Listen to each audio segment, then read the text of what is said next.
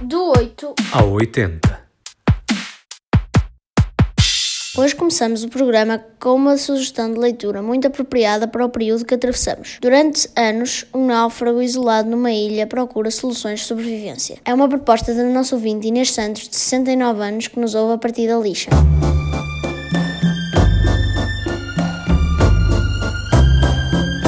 Viver isolado não é fácil nem é seguramente nada de que a humanidade goste. Mas foi isso que a Covid nos obrigou a adotar.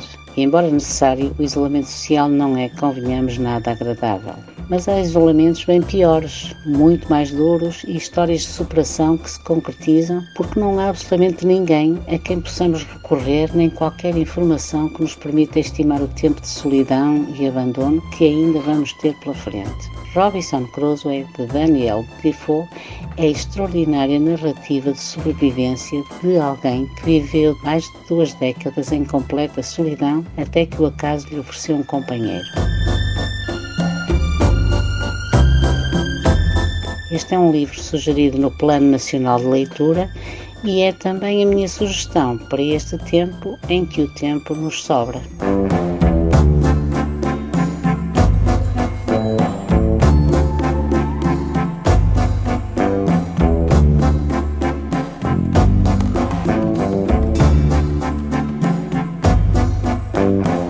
Obrigado Inês pela sugestão. Eu também trago um livro.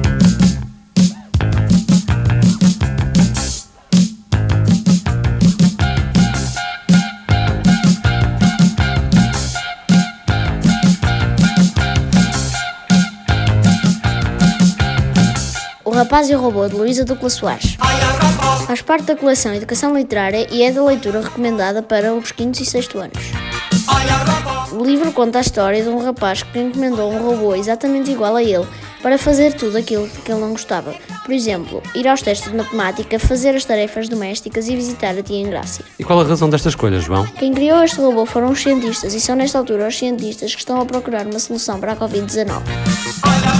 Bem visto. É nestes momentos que percebemos a real importância da ciência e a necessidade de se apostar mais na investigação científica. Há dias, um cientista de uma outra área, a astrofísica, dava-me conta de um avanço em torno da teoria da relatividade geral de Einstein. Os investigadores descobriram que o comportamento de uma estrela próxima de um buraco negro comprova essa teoria. Quando lhe perguntei em que é que este tipo de descobertas beneficiava a nossa vida aqui na Terra, ele lembrou que todos estes avanços representam mudanças diretas ou indiretas para a humanidade. Sem a teoria da relatividade, por exemplo, não haveria a possibilidade dos GPS funcionarem e de termos aplicações como o Waze ou o Google Maps a ajudarem-nos a descobrir o caminho numa estrada. Por isso, além do nosso aplauso para todos os profissionais de saúde e todos os outros profissionais que têm mantido o país a funcionar, as nossas palmas para os Cientistas!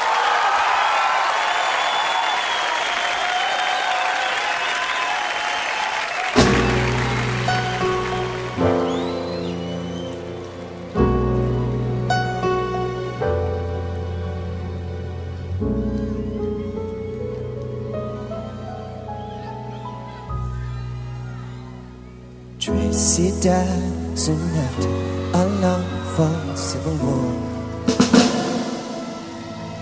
Oh, sometimes it snows in April. Sometimes I feel so bad, so bad. Sometimes I wish that life was never ending. But all good things they say never last. All good things they say never last. Love, it isn't love.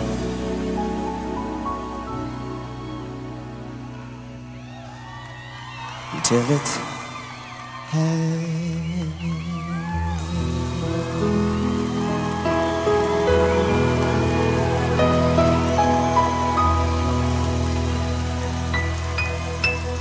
Sometimes It Snows in April. No último dia de abril deste 2020, o novo registro de Prince. Thank you all so much. Quatro temas apenas, ao vivo, gravados no Aladdin Las Vegas em dezembro de 2002.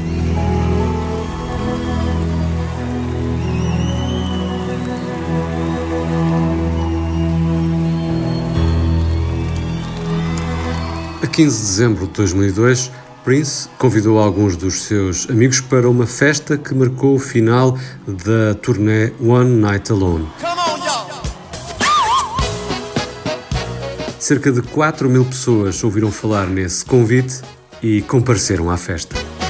A boa notícia é que, a par deste registro musical em áudio, que podem encontrar, por exemplo, no Spotify ou no iTunes, o concerto de Prince está também em vídeo no YouTube.